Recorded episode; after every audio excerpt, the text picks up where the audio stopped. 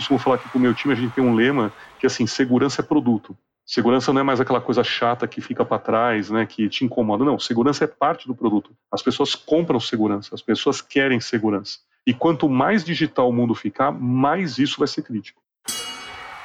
As formas de pagamento estão em constante evolução. Do dinheiro físico ao Pix, passamos por mudanças regulatórias, tecnológicas e até mesmo transformações no comportamento do consumidor. Passamos da fase do quer pagar quanto. Agora, lojistas e empreendedores têm os meios de pagamento como verdadeiros aliados do lucro de seus negócios. Para os players, o mercado está ainda mais competitivo e é preciso mergulhar na tecnologia para garantir uma vaga no futuro dos pagamentos. Neste episódio, vamos explorar quais as tendências dos pagamentos para os próximos cinco anos com Marcos Cavagnoli, diretor de Digital Cash Management e Open Finance do Itaú Unibanco. Neste episódio, você vai aprender três coisas muito importantes. A primeira é que a robustez no sistema financeiro não é sinônimo de ser pesado ou antiquado. A segunda é que nenhum meio de pagamento vai acabar assim do nada. Afinal, a gente usa cheque até hoje algumas pessoas, né? E a terceira é a importância de incluir as novidades da digitalização no contexto certo de cada empreendedor. Então, bora pro episódio que o Marcos teve muita coisa interessante aí para contar pra gente. Antes do bate-papo, uma rápida chamada para você não perder essa oportunidade. Innovation Pay 2022, dia 16 de novembro de 2022. Hotel Unique, São Paulo. Garanta já o seu ingresso pelo site do evento, vagas limitadas e lotes promocionais disponíveis por tempo determinado.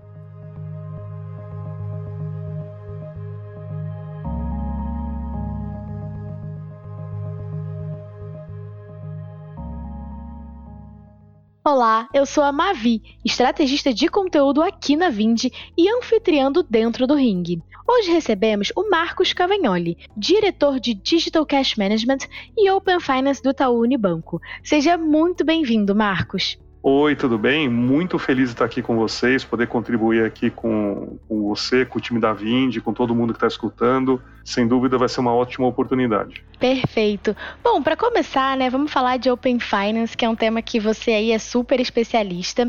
É, a gente já sabe que o Open Finance é uma evolução do Open Bank e nessa nova etapa, além de bancos e fintechs, vão entrar corretoras, seguradoras e outros negócios. Há um tempo você deu uma entrevista com que você comentou, né, ah, que essa iniciativa vai fazer o brasileiro economizar tempo e também dinheiro. No último dia 18 de outubro, saiu uma notícia que o Itaú vai permitir que clientes façam Pix utilizando o saldo de outros bancos. É como que você vê os benefícios né, que o Open Finance vai trazer para os consumidores e empreendedores nos próximos cinco anos? Ótimo, pergunta super importante e longa. Eu vou tentar abreviar aqui. Acho que primeiro assim, né, só para deixar claro para todo mundo que ouve, que às vezes tem um pouco de confusão no conceito, quando a gente fala de Open Finance, a gente usa esse termo aqui no Brasil devido à abrangência do escopo que a gente tem. Né? Então, quando a gente fala Open Finance, ele engloba Open Banking, que é principalmente toda a parte relativa a sistema financeiro aqui mais ligado a bancos, fintechs mais ligados à parte de extrato, pagamento, né, de uma forma mais simples a gente pode conceitualizar assim. E ele tem outros componentes enquanto Open Finance, né, além desse de Open Banking, que é o Open Insurance, que é você ter a parte segura, Open Investment, investimentos, OpenFX, né, que é câmbio. Isso aqui acaba de uma certa forma compreendendo né, todo o contexto de Open Finance. É, a gente ainda não está no momento onde todo esse escopo está funcionando. Isso é importante. Né? Hoje a gente está muito mais numa fase onde a parte banking é que está amadurecendo. Então, é, se a gente, né, então eu vou separar um pouco na tua pergunta o que a gente está fazendo agora no curto, no, no prazo atual, vai que está pegando no prazo atual, que pega um pouco mais essa parte de Open Banking é, dentro do Open Finance e lembrando que para o futuro isso aqui vai amadurecendo essas outras áreas, né, de seguros, investimentos, elas começam a também se aparecer verticalmente falando e elas se integram horizontalmente, né, uma fazendo benefício para a outra num, num outro momento ainda mais tarde. Então a gente tem que separar essa parte aqui numa visão um pouco mais de médio e longo prazo. No curto prazo agora, você falou principalmente da questão de economizar tempo, né? E eu ainda eu concordo muito com isso, principalmente quando se dá na seguinte abordagem, quando você consegue agregar num lugar só os extratos de, imagina assim, seus extratos bancários e seus saldos, tá? Pensa que, só para te dar uma ordem de grandeza, para uma pessoa física, quase que 80% do tempo dela ela passa né, num, num, num, app ou numa tela de um banco, de uma fintech, de uma instituição de pagamento, ela passa ali o quê? Checando extrato, saldo e fazendo pagamento. Quando vai para uma PJ, tá, a média é uns 65% do tempo, mas mesmo assim é bastante. Então pensa, se eu tenho aqui né, essa informação distribuída entre dois ou três lugares, dando um exemplo, e eu passo a ter ela centralizada num lugar só, primeiro passo. Segundo, em cima dessa centralização, você passando a ter é, a centralização em si ela já ajuda, né? Você não precisa olhar três telas, não precisa ficar olhando de um lugar para o outro, tal. Você centraliza isso num lugar só. Você começa a ter para quem der esse serviço muito mais inteligência e insights sobre a sua vida financeira em termos de o que você precisa pegar de empréstimo, o que você pode fazer de investimento, como é que está teu fluxo de caixa global, que agora você consegue ver tudo junto. E você consegue, deste lugar que você está, comandar eventualmente movimentos de transferência, mesmo em outros bancos, você percebe que você está num lugar só fazendo uma atividade que antes você teria que fazer em dois, três ou, ou mais lugares. Então, essa que é a realidade da economia de tempo que o Open Finance, dentro desse escopo inicial aqui de Open Banking, traz. Tanto na agregação dos dados, né, da inteligência que ele de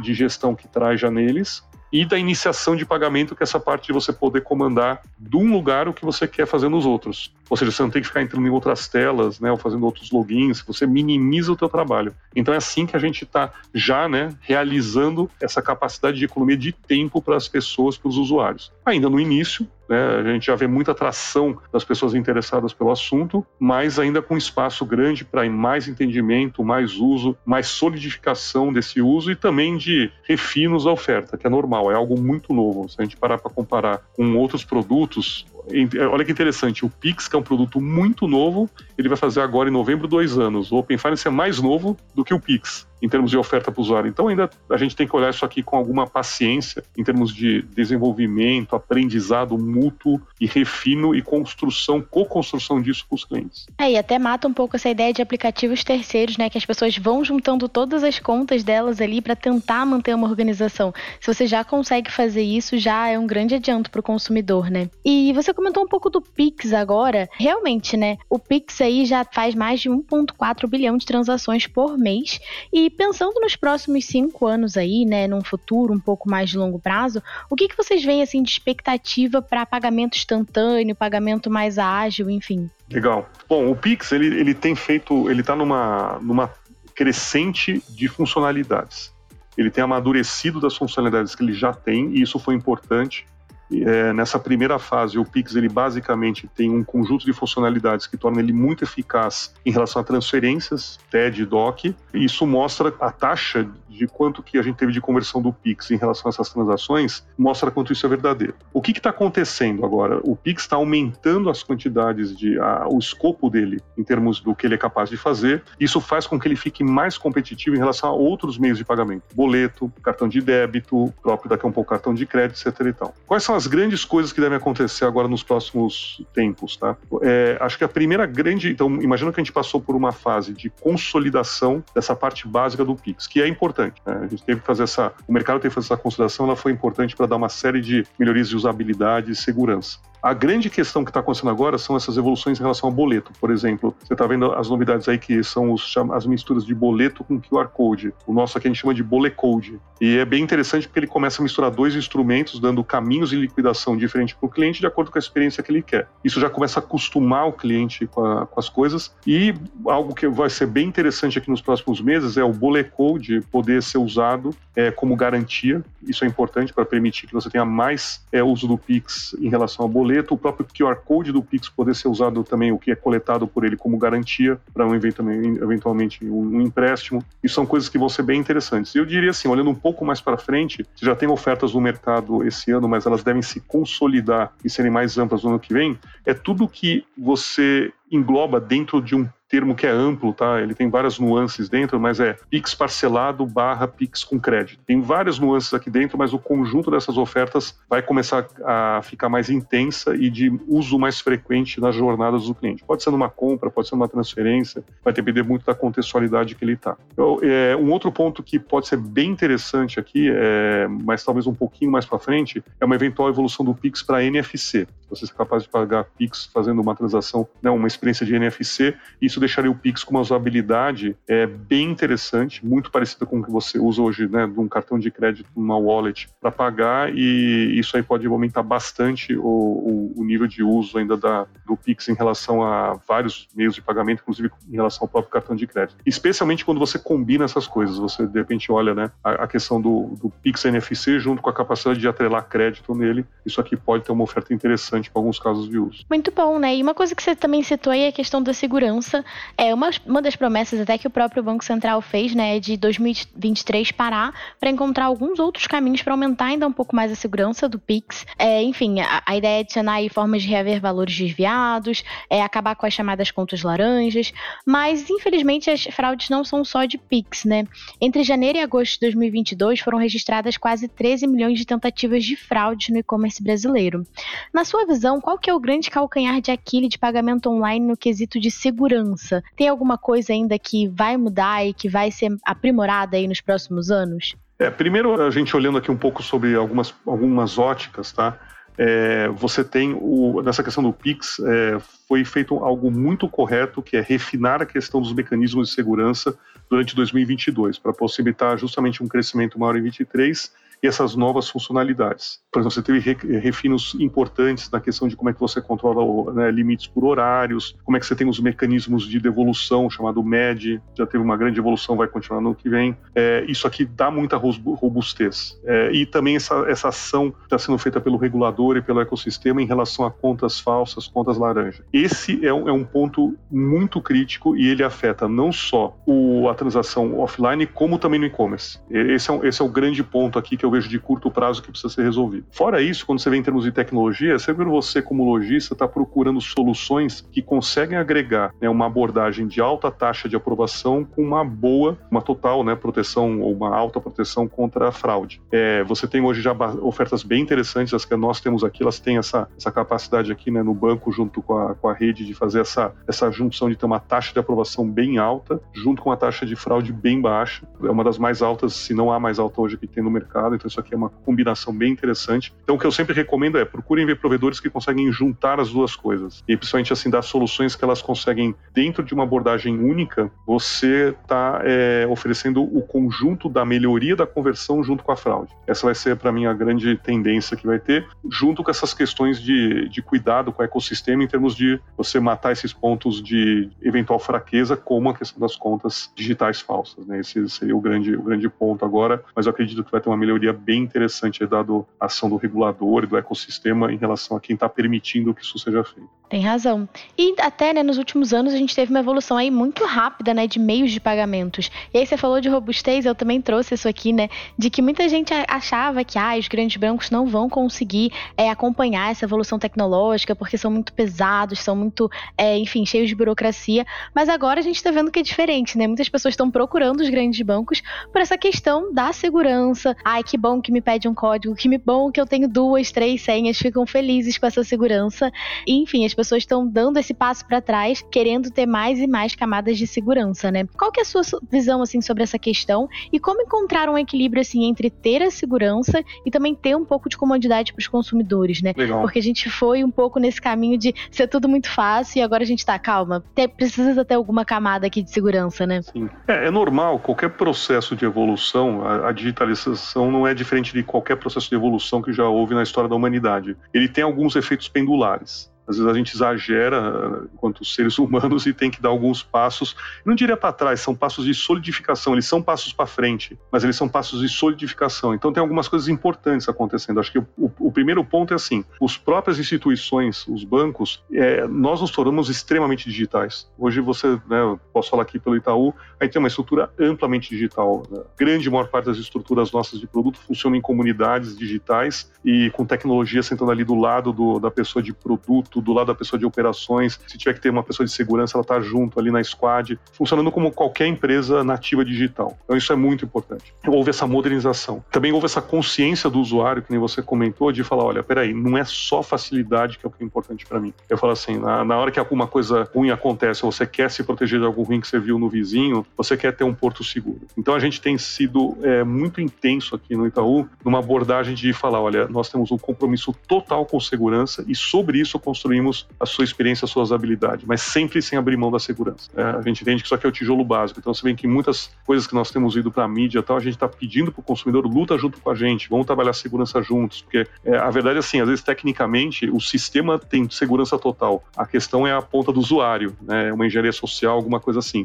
Então, você vê que todo momento a gente tem indo campanhas que nós já fizemos, por exemplo, de Open Finance, elas não estão falando às vezes sobre o Open Finance especificamente, está falando sobre a segurança de dado, a consciência de você ter o controle sobre seus dados. Numa mais recente, a gente foi para a mídia falando da importância de o consumidor lutar junto com a sua instituição financeira para não deixar uma fraude ocorrer né, por um comportamento errado seu, é, né, uma engenharia social, alguma coisa. Então, tomar sempre esse cuidado. Essa é a abordagem que a gente está tendo, tá? E, e de co-construção sempre da segurança com a parte de usabilidade. Eu costumo falar que para o meu time a gente tem um lema que assim, segurança é produto. Segurança não é mais aquela coisa chata que fica para trás, né, que te incomoda. Não, segurança é parte do produto. As pessoas compram segurança, as pessoas querem segurança. E quanto mais digital o mundo ficar, mais isso vai ser crítico. Por quê? Imagina, você tá, você tem Pix, Open Finance, movimentos de digitalização disso, de de assinaturas. Tudo isso está fazendo o quê? Com que os pontos de contato digitais aumentem a sua exposição ao mundo digital aumente. E aí que acontece? Você, obviamente, tem que ter toda uma estrutura de segurança para suportar é, esse ambiente. E não é a mesma que você tinha quando você tinha que fazer uma assinatura num papel. Então, você precisa de instituições robustas,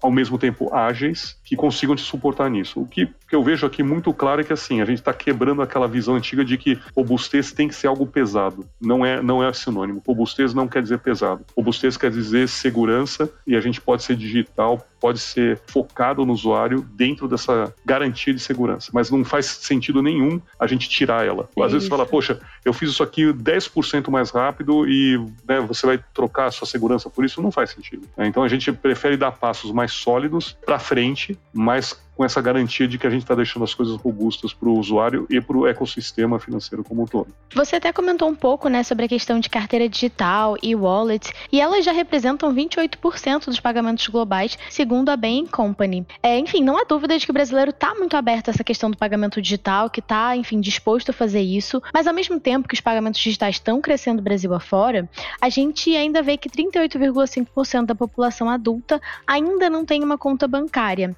Como que você vê esse abismo, né? Entre, de um lado, o pagamento digital correndo tão rápido e as coisas mudando com tanta rapidez, e por outro, a gente ainda tem uma população desbancarizada que ainda está entrando nesse mercado. É, a gente teve um, um efeito do, do Covid que a, a, bancarização aumentou. Obviamente, pela, pela situação forçada da gente não poder né, se estar tá fisicamente numa agência ou estar tá fisicamente um com o outro, é, isso forçou uma bancarização, até pela questão de distribuição dos benefícios do governo para apoiar as pessoas mais vulneráveis, as empresas mais vulneráveis. Isso causou uma digitalização, é um fato. Então, é, hoje estamos mais digitalizados, a população tem mais bancarização digital do que tínhamos há um tempo atrás. E, é, mas ainda há muito a fazer, tá? esse é um ponto. É, entendo que isso aqui é uma responsabilidade de todos, varia cada um na sua esfera, mas a gente entende aqui as, as instituições financeiras que também nos cabe uma parte, por isso que a gente se preocupa sempre em levar para os nossos clientes uma abordagem digital, ajudá-los a entender esse mundo digital, porque não é fácil, né?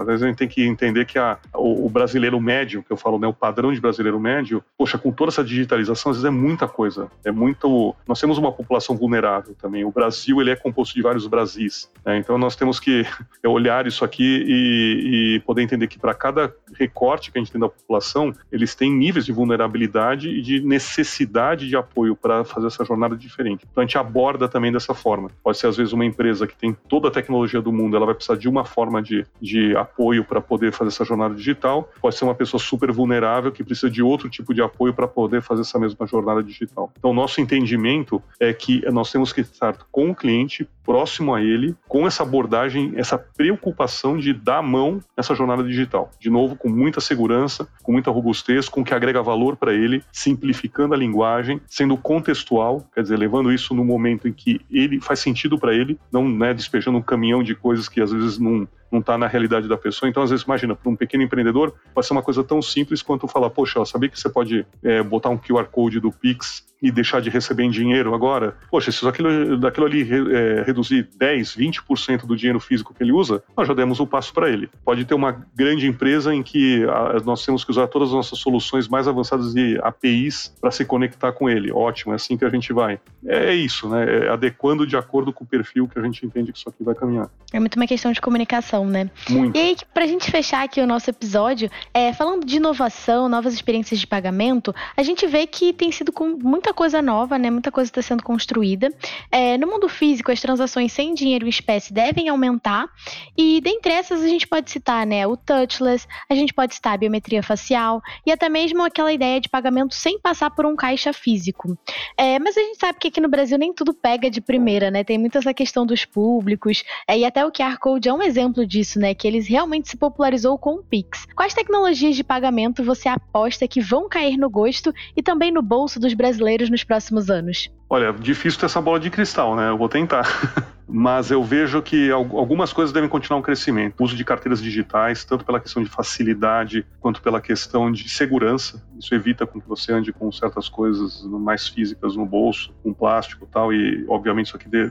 Claro, você tem um risco de perda ou de roubo do celular, mas ele tem elementos de segurança maiores do que alguém roubar a tua carteira e levar um cartão de plástico. Então, eu vejo aqui tem um crescimento importante. Você tem outros meios de pagamento, credenciais de pagamento que devem entrar em carteiras digitais, lá o Pix, também é uma, né, isso pode reforçar a própria evolução de ofertas com o link de pagamento né, para o pessoal de e-commerce. É, eu entendo que ofertas que combinem soluções de banco com adquirência numa abordagem única de pagamento e isso seja algo, coloca um conjunto de soluções para o cliente, também deve ser algo importante de acontecer com o passar aqui dos anos. Quer dizer, já é realidade, elas devem continuar crescendo. É, uso de QR Code, acho que ele deve uma tendência a crescer também, dependendo do contexto de cliente. Vai ter algum cliente que para ele vai ser ok ter um QR Code estático impresso e porque isso tira né, algum volume de pagamento em dinheiro e tá ok, ou ajuda ele a vender mais porque pessoas sem dinheiro no bolso né, vão poder pagar ali com o celular. Eventualmente tem clientes mais complexos que vão querer um QR Code dentro de um POS é, que também faz adquirência, isso aqui ajuda para ele na confirmação, conciliação, própria segurança é, de fluxo ali dele. É, e talvez aqui um pouco mais para frente olhando, a gente vai ter que observar esse fenômeno das CBDCs, das moedas digitais,